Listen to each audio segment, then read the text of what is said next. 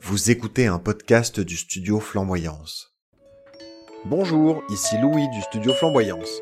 Je vous présente mon podcast Dormir, où j'interview toutes les deux semaines quelqu'un pour nous parler de son sommeil.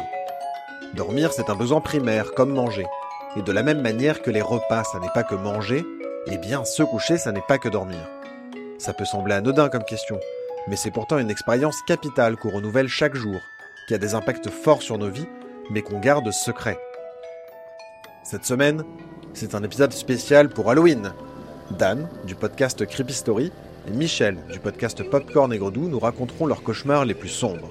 La fièvre, ça me provoque des cauchemars atroces. Cette histoire est pour toi. Pour toi qui écoutes dormir dans le fond de ton lit. Puis en fait, tes rêves de mort comme ça, ça a commencé assez jeune.